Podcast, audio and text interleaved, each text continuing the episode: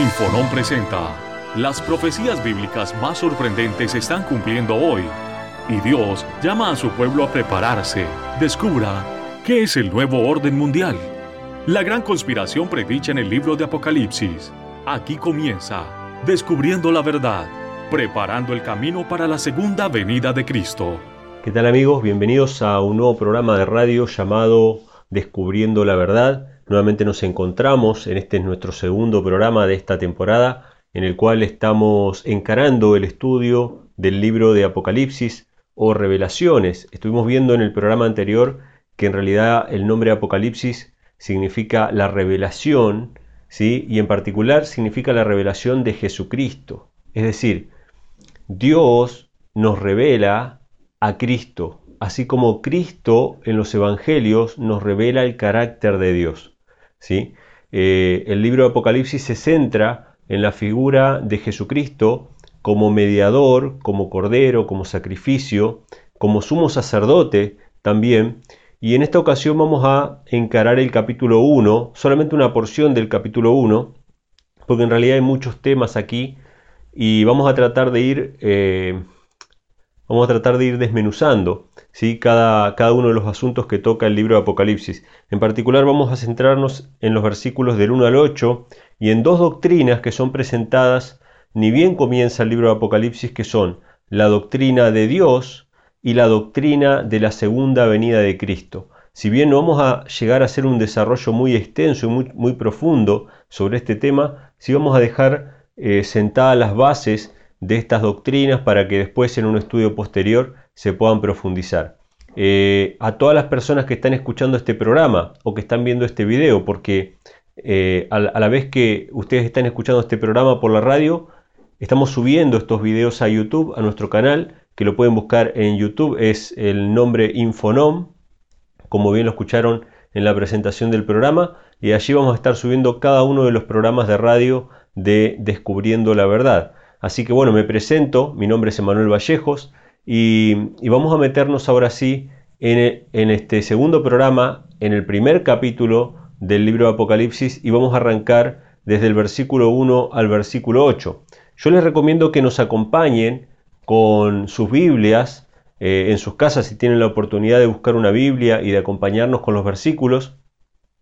Eh, algo que vale mencionar es que más allá de que hay muchas versiones bíblicas, más allá de que eh, uno puede ir a una librería cristiana y, preguntar cuál es la mejor Biblia, ¿no?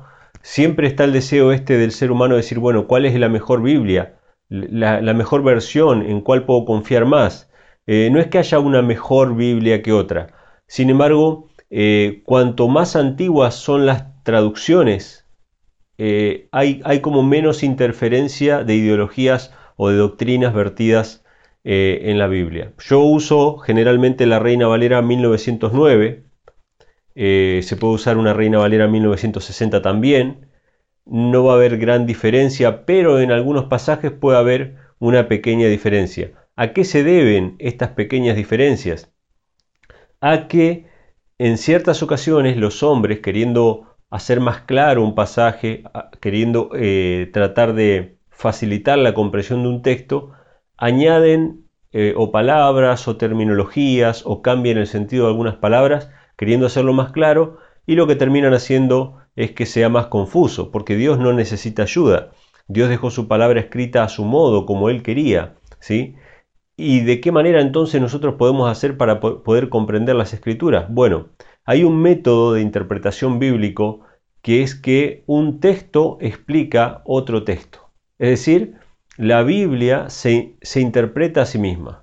Nosotros no podemos asignarle a un pasaje una interpretación, ya sea del Apocalipsis o de cualquier otro libro del Nuevo o el Antiguo Testamento. No podemos asignarle una interpretación porque la Biblia no es de interpretación privada, sino que los santos hombres de Dios hablaron siendo inspirados por el Espíritu Santo. Ahora, si el mismo Espíritu Santo, el mismo Espíritu de Cristo, dice Pedro, inspiró a Moisés, inspiró a los profetas, al rey David, inspiró a los evangelios, ¿sí? los escritores de los evangelios, las cartas de Pablo em, y, el Apocalipsis y las, demás cartas, si es el mismo Espíritu Santo, entonces hay un solo autor.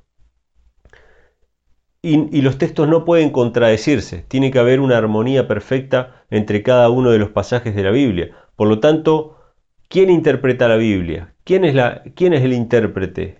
La Biblia misma. O sea, un texto explica otro texto. Vamos a ver un par de pasajes para establecer este principio. Si nos estás escuchando por primera vez, este, bueno, los programas, todos los programas están siendo grabados, o sea, o sea que van a estar disponibles en la web para todos aquellos que quieran volver a escuchar los programas, incluso el programa anterior, que fue un programa introductorio. Leímos varios textos bíblicos que nos mostraban que teníamos que tener una actitud humilde ante Dios para acercarnos a las escrituras y estar dispuestos a obedecerle. Es decir, Dios no va a revelar algo a alguien que simplemente quiere saber por curiosidad. Dios le va a revelar su voluntad y le va a revelar la verdadera interpretación de los pasajes bíblicos a aquellos que estén dispuestos a poner por obra su palabra. Por eso la primera bienaventuranza de Apocalipsis dice, bienaventurados el que lee, los que oyen y los que guardan las palabras que están escritas en esta profecía. Pero vamos a leer ahora un par de textos bíblicos que nos muestran cuál es el método bíblico de interpretación. ¿Cómo podemos hacer para, que, para interpretar la Biblia correctamente y no cometer errores? Porque si hay algo que un incrédulo o que un ateo podría decir con toda razón es, si la Biblia es una sola, ¿por qué hay tantas religiones? Es una pregunta válida. Si la Biblia es una sola, ¿por qué hay tantas religiones? ¿Por qué hay tantas denominaciones con creencias distintas y se pelean entre ellos, ¿no? Uno dice que es de una manera, otro dice que es de otra. ¿Quién tiene la razón? ¿Sí? Probablemente el peor argumento en contra del cristianismo es el cristianismo mismo. ¿Sí? El cristianismo en sí. ¿Por qué? Porque entre los cristianos no hay, no hay una, una unidad de criterio. ¿Por qué? Porque cada uno interpreta la Biblia como le parece. Cada uno interpreta la Biblia según su propio método, según su propio sistema. Y las cosas no son así. La Biblia tiene una forma de interpretarse. Vamos a ir a Isaías capítulo 28, que nos presenta cuál es el verdadero método de interpretación bíblico. Vamos a ir a Isaías 28, versículo 7. Dice así, Mas también estos erraron con el vino y con la sidra se entontecieron. El sacerdote y el profeta erraron con la sidra fueron trastornados del vino, aturdiéronse con la sidra, erraron en la visión, tropezaron en el juicio. Esto es interesante. El profeta, el sacerdote, o sea, las personas que tenían que enseñar la palabra de Dios al pueblo, erraron, dice, erraron, se entontecieron, su juicio estaba embotado, es decir, no sabían discernir entre lo, entre lo santo y lo profano. No sabían discernir entre la verdad y el error. Esto representa a los pastores, representa a los sacerdotes, a aquellos que en teoría deberían estar enseñándole la verdad al pueblo. Sin embargo, Isaías dice, su juicio se, se perdió, se entontecieron. ¿Por qué? Dice, por el vino y por la sidra. Este pasaje está súper relacionado con Apocalipsis. No hemos entrado todavía a estudiar Apocalipsis 17 y 18. Pero Apocalipsis 17 y 18 nos habla acerca de la gran ramera. Y esa gran ramera, que es la falsa religión, ya vamos a ver qué iglesia es, porque tiene, tiene una identidad específica. Esa gran ramera dice que da a beber a todas las naciones del vino de su fornicación. ¿Y qué es el vino proféticamente? Es la falsa doctrina.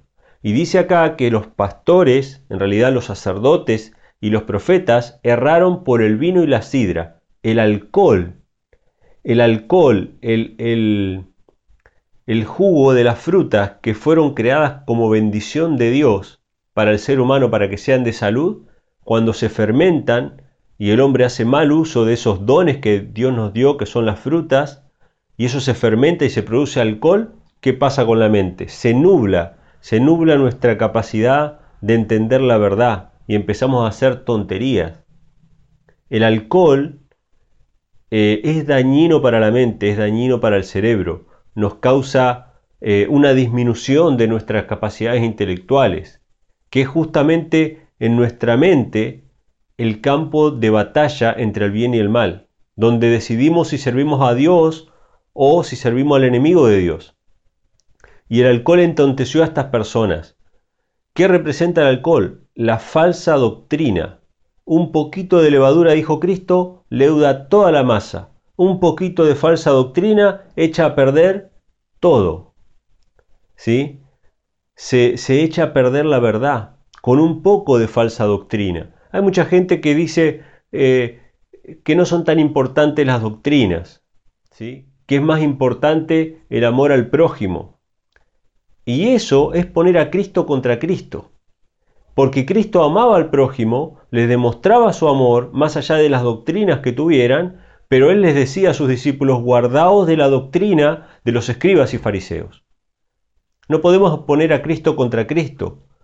Tenemos que amar a nuestro prójimo y amar a Dios sobre todas las cosas. Esos son los mandamientos más importantes. Pero no por eso hemos de descuidar el estudio de la doctrina para ver si tenemos la sana doctrina o si estamos bebiendo del vino de Babilonia o si estamos bebiendo de la falsa doctrina de la ramera. No podemos ser indiferentes en este asunto, ¿sí? sino directamente deberíamos unirnos en el movimiento ecuménico de todas las iglesias y decir que somos todos una misma iglesia. Y justamente si hay algo que Cristo no hizo cuando estuvo aquí en la tierra, fue declararse en unidad con los escribas y fariseos, tampoco con los saduceos, sino que a cada uno les declaró qué doctrinas tenían equivocadas. Es más, a los saduceos les dice, eh, erráis, ¿sí? Como dice Isaías 28, ¿qué pasó? Erraron, erraron con el vino y la sidra. Jesús le dijo, erráis ignorando las escrituras y el poder de Dios. Así le dijo Jesús a los saduceos. Estaban en un error, estaban enseñando una falsa doctrina porque ignoraban qué cosa?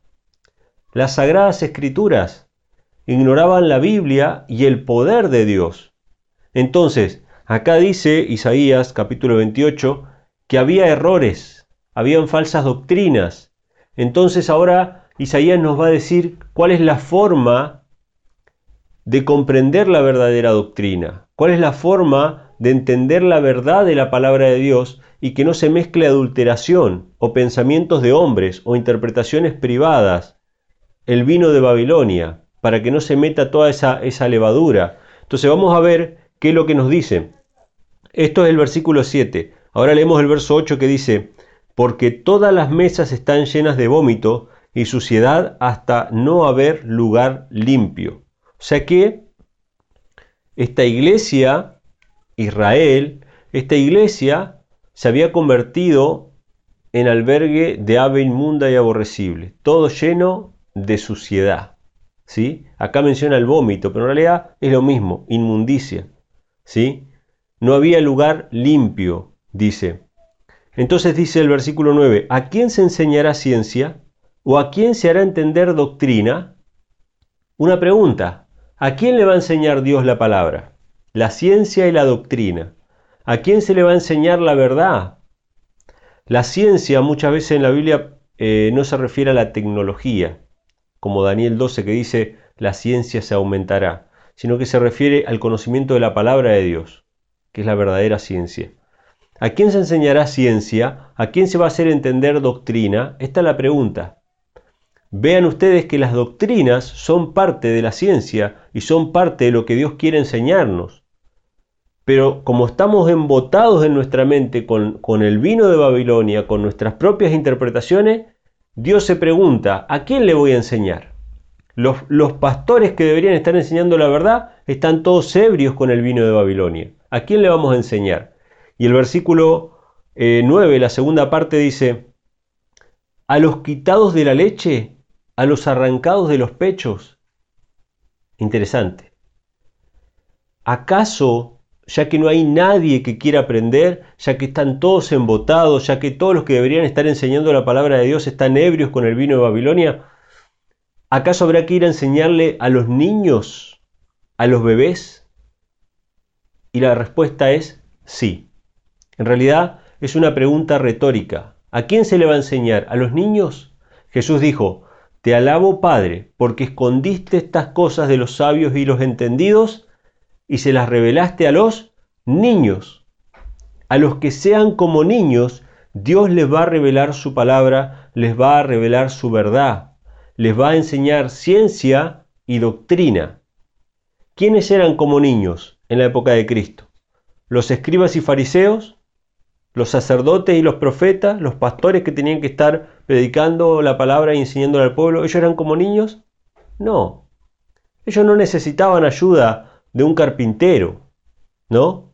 Eh, voy a contar una, pequeña anécdota. Hace poco me escribió una persona, no voy a decir el nombre, me escribió un mail este, y me dijo, acabo de recibir un libro.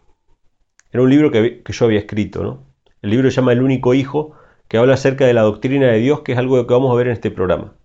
Entonces él me dice, acabo de recibir un libro y quiero saber si el autor tiene conocimiento de las lenguas originales, si tiene conocimiento de hermenéutica y no sé qué otras, otras palabras extrañas utilizó, o de teología, porque quiero saber si yo, como licenciado en teología, voy a leer este libro o no.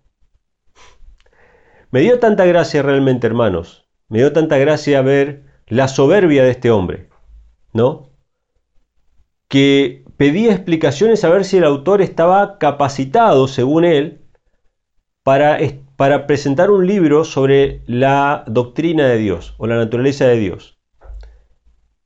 Y tal fue su arrogancia, ¿no? Tal fue su, su soberbia al preguntarme eso, que me dio gracia, que ni siquiera ni siquiera me enojó, ni siquiera me molestó, sino que me dio gracia y le respondí y le puse cuál era mi profesión. Yo le puse, eh, mi profesión, yo soy albañil, porque esa realmente es mi profesión. Yo no tengo otra profesión. No soy licenciado en nada, no soy doctorado en nada, no tengo ningún título, ¿no? Entre comillas, que avale, eh, digamos, los conocimientos académicos. No tengo conocimientos académicos. Yo lo que he recibido lo he recibido de la palabra de Dios y de muchos hombres, seres humanos, gente común y alguna gente con preparación que fueron eh, tocados por el Espíritu de Dios y que me enseñaron cosas. ¿No? Me enseñaron a confiar primeramente en la palabra de Dios como única regla de fe y a basar mi fe en lo que está escrito. Entonces este hombre me preguntaba eso, ¿no? es lo mismo, exactamente lo mismo que la época de los escribas y los fariseos. Los escribas y fariseos no querían que un carpintero venga a enseñarles. Pero ¿quiénes sí recibieron a Cristo? Los que eran como niños. ¿A quién se le va a enseñar doctrina? ¿A quién se le va a enseñar ciencia? A los que sean como niños. A los que con sencillez de corazón abran su mente a la palabra de Dios. Entonces, Dice Isaías, ¿a quién se le va a enseñar? A los que sean como niños. Verso 10. Porque mandamiento tras mandamiento, mandato sobre mandato, renglón tras renglón, línea sobre línea, un poquito aquí y otro poquito allá. ¿De qué manera vamos a interpretar la Biblia? Texto sobre texto, renglón tras renglón, un poco aquí, un poco allá. De esa manera Dios nos va a presentar la ciencia y la doctrina. Un pasaje explica otro pasaje. Un texto se entiende con otro texto. La Biblia se explica a sí misma. No es la sabiduría humana. No es tu teología, querido pastor, querido hermano teólogo. No son el conocimiento de las lenguas originales lo que te va a traer luz de la palabra, sino tu confianza y tu sumisión a la voluntad del Padre como un niño aceptando que la Biblia se explica a sí misma y que no necesita de otro intérprete, y recibiendo esas verdades como si fueran las palabras de tu Padre eterno. Si nosotros somos como niños, vamos a confiar como niños en un Padre. De esa manera, Jesús lo dice de otra manera, dice, escondiste estas cosas de los sabios y los entendidos y se las revelaste a los niños, a los niños. A los que sean como niños, Dios les va a revelar su verdad. A los que sean soberbios y confíen en su propia sabiduría, va a quedar escondido. La verdad va a quedar escondida. ¿Sí?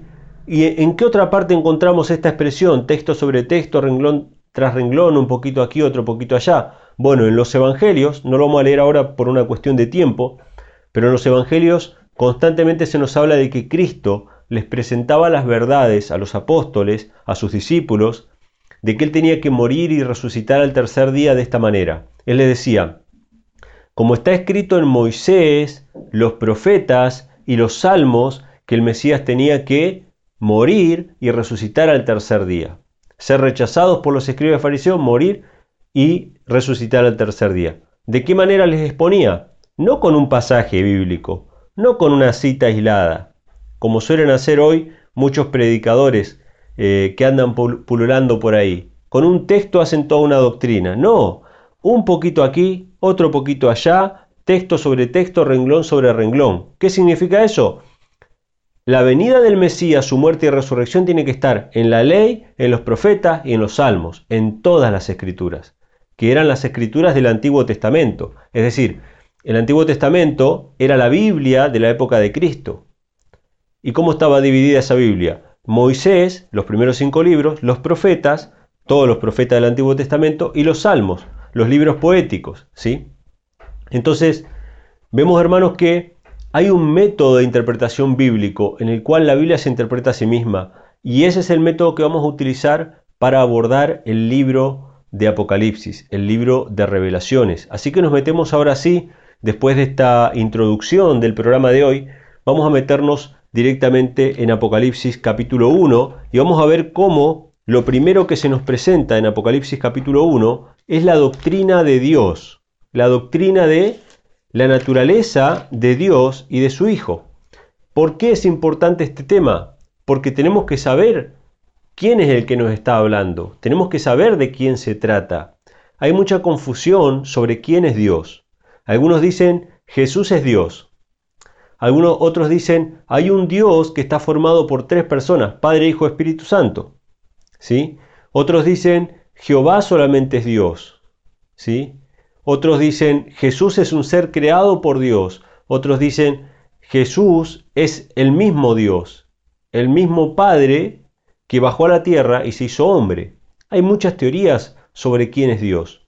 Pero vamos a ver qué es lo que nos dice la Biblia. ¿sí? Y lo primero que nos presenta la Biblia es la doctrina de Dios. Vamos a ver en el versículo 1, dice, la revelación de Jesucristo, Apocalipsis 1.1, la revelación de Jesucristo que Dios le dio para manifestar a sus siervos las cosas que deben suceder presto, y la declaró enviándola por su ángel a Juan, su siervo. Interesante. Dios hace una revelación de Jesucristo y la envía por medio de su ángel para declarar a sus siervos, o sea, a nosotros, al pueblo de Dios, las cosas que van a suceder pronto.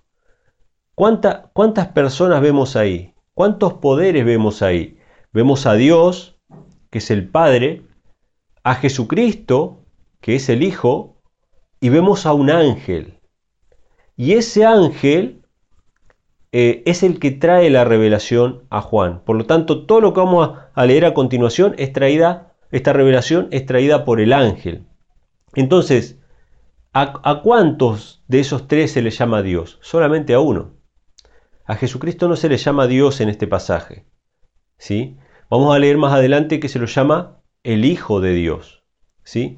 ¿Dónde podemos ver nuevamente eh, a estos tres poderes? Vamos a ir a Hebreos capítulo 1. La carta a los Hebreos capítulo 1 es muy interesante porque el apóstol Pablo, que se dice o se supone que escribió la carta a los Hebreos, no hay una absoluta seguridad, pero por consenso se, asume que fue el apóstol Pablo. Eh, en Hebreos capítulo 1, versículo 1 en adelante, se nos habla también acerca de estos tres poderes. ¿sí? Tres poderes que muchas veces se lo confunde con la Trinidad, pero no es el concepto de la Trinidad. El concepto de la Trinidad es que hay tres personas que forman un solo Dios tres personas que forman un solo Dios.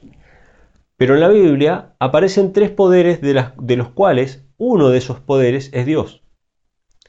Hay otro poder que es Jesucristo su Hijo y hay otro poder que son los santos ángeles de Dios, que traen la presencia de tanto del Padre como del Hijo a nuestras vidas. Lo vamos a ver claramente graficado en Hebreos capítulo 1.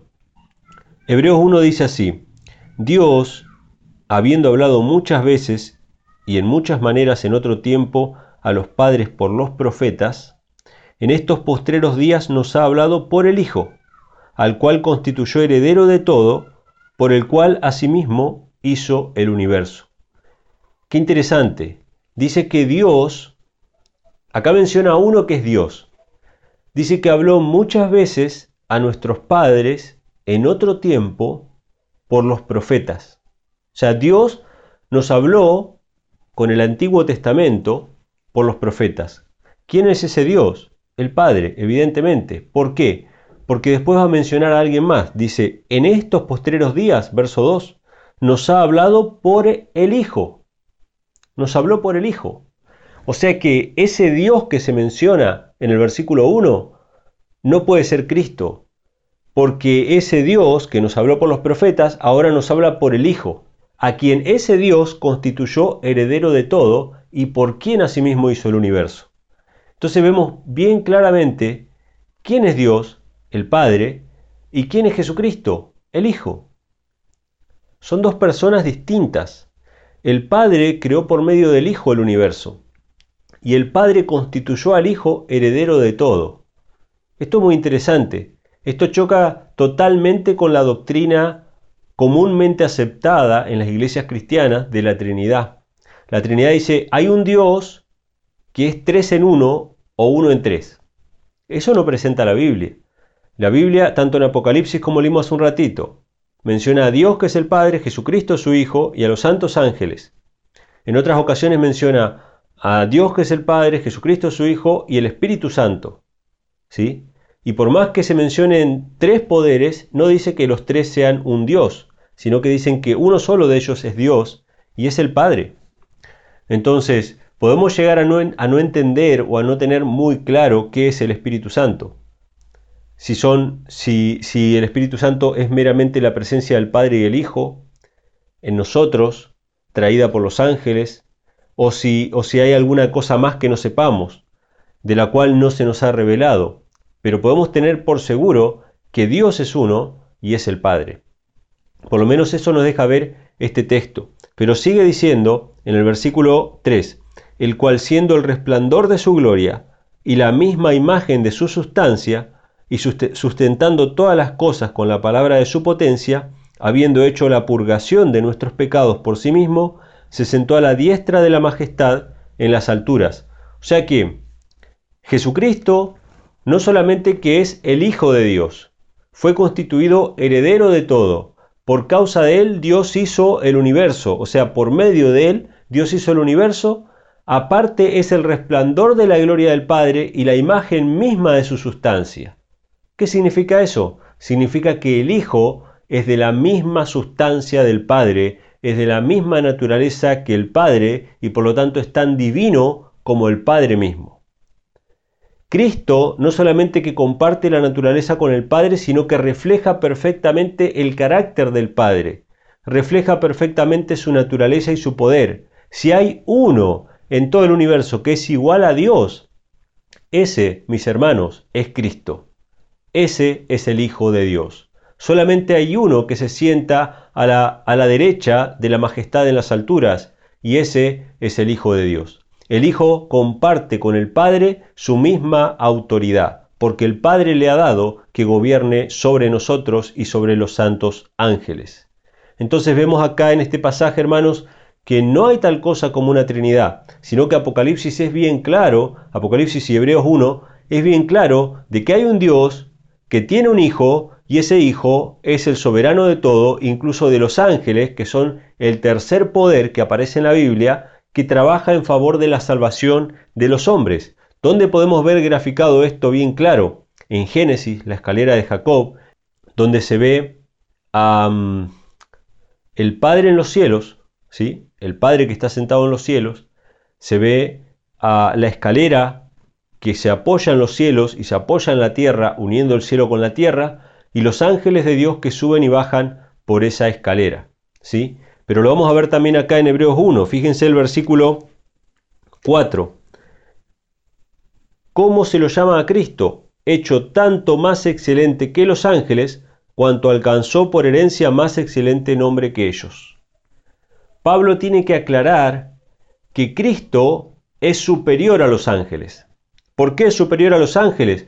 Porque comparte con el Padre su propia naturaleza. Cristo salió del Padre. Así lo dice él mismo. Dice, yo salí de Dios y ahora vuelvo a Dios. ¿Sí? Entonces, esa expresión salí de Dios es la misma que aparece, que, se menciona en Juan capítulo 16, si no me equivoco, es la que aparece en Miqueas capítulo 5, verso 2.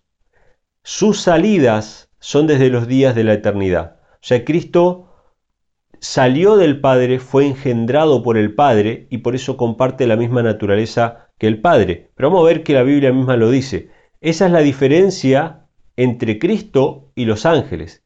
Cristo comparte la naturaleza divina con el Padre, en cambio los ángeles son seres creados por el Padre. El verso 4, Pablo tiene que aclarar que Cristo es superior a los ángeles. Fue hecho más excelente que los ángeles porque alcanzó mayor nombre que ellos. Y el verso 5 nos dice, porque a cuál de los ángeles dijo Dios jamás, mi hijo eres tú, yo te engendré hoy. Interesante. O sea, ¿a cuál de los ángeles Dios le puede decir, tú eres mi hijo? Y evidentemente está hablando de la palabra hijo en el sentido pleno y absoluto de la palabra. Porque nosotros como seres humanos somos hijos de Dios, por adopción, porque caímos en pecado y por la sangre de Cristo podemos ser, volver a ser llamados hijos de Dios. Los ángeles son hijos de Dios por creación. Los ángeles son llamados hijos de Dios. Pero acá Pablo dice, ¿a cuál de los ángeles dijo Dios, tú eres mi hijo? Yo te engendré hoy. Está hablando de la naturaleza de hijo por engendramiento, ¿sí? Es diferente. Los ángeles son hijos de Dios por creación, los seres humanos somos hijos de Dios por adopción, pero Cristo es un hijo unigénito, engendrado, rasgado del seno del Padre. Entonces dice en el versículo 5, eh, la segunda parte, y otra vez, yo seré a él padre y él me será a mi hijo.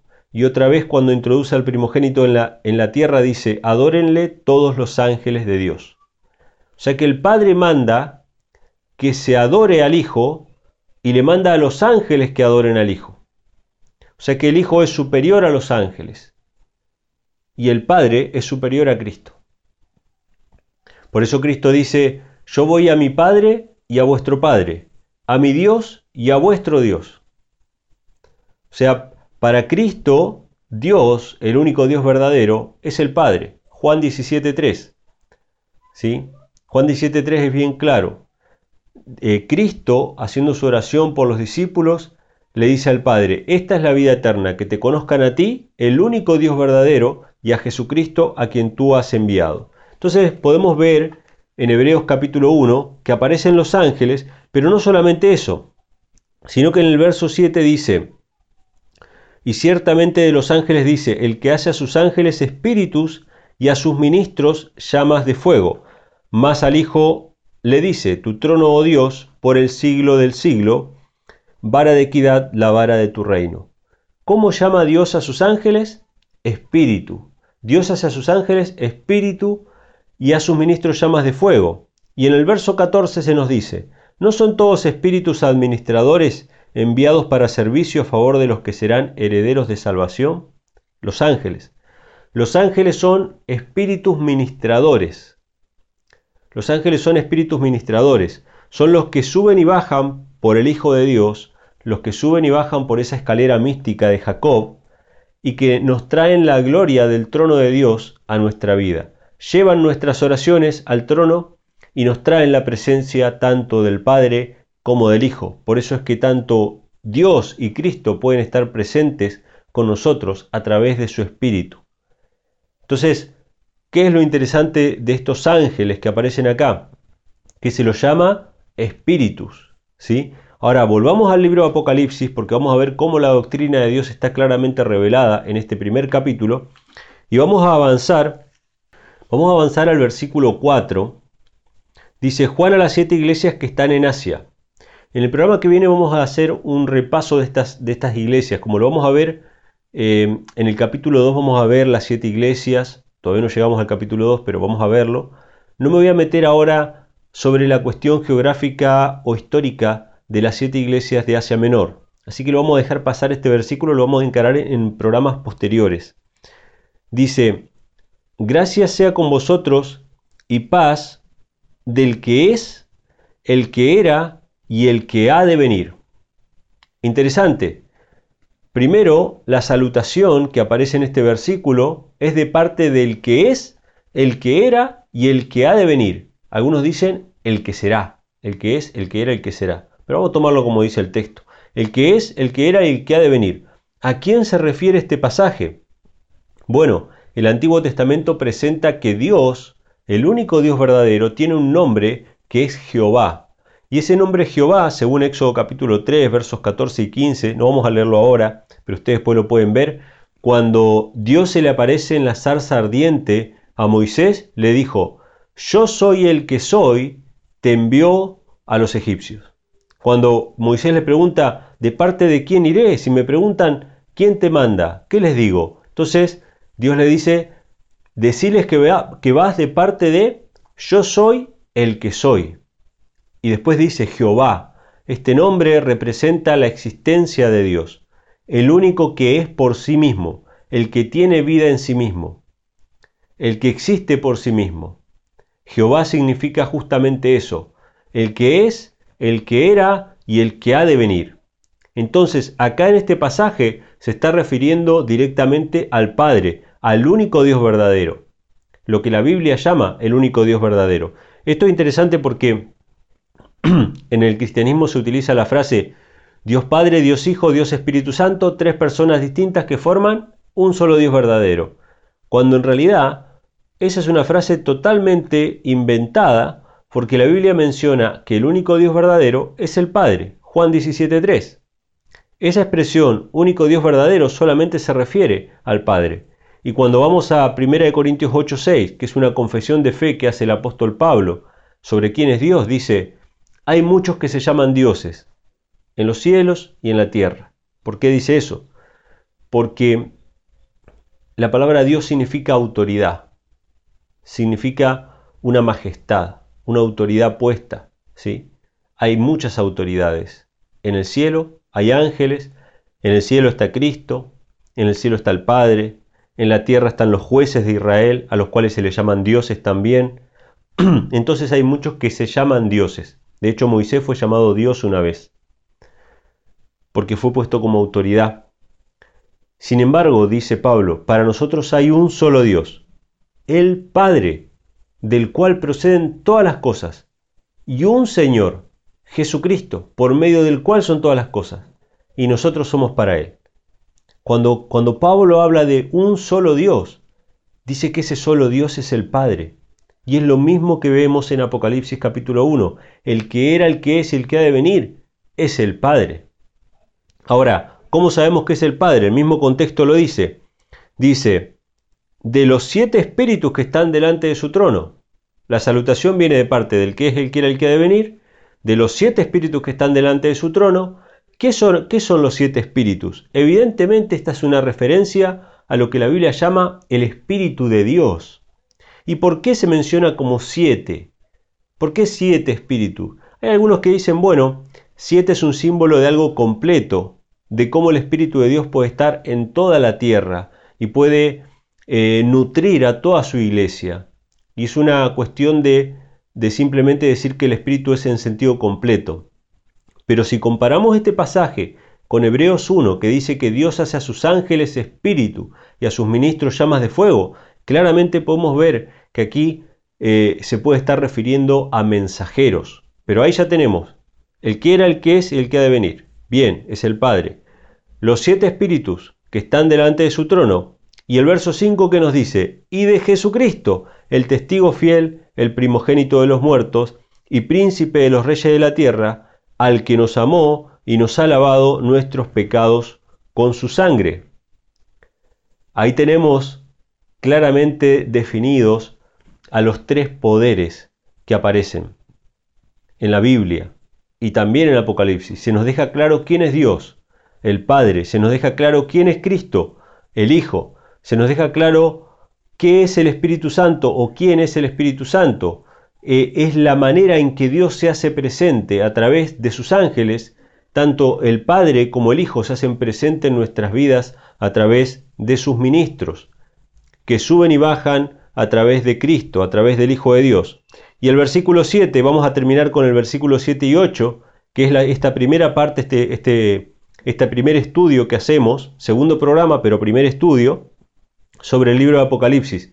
En el programa que viene ya vamos a ver el resto del capítulo 1. Lo vamos a terminar al capítulo 1 en el programa que viene.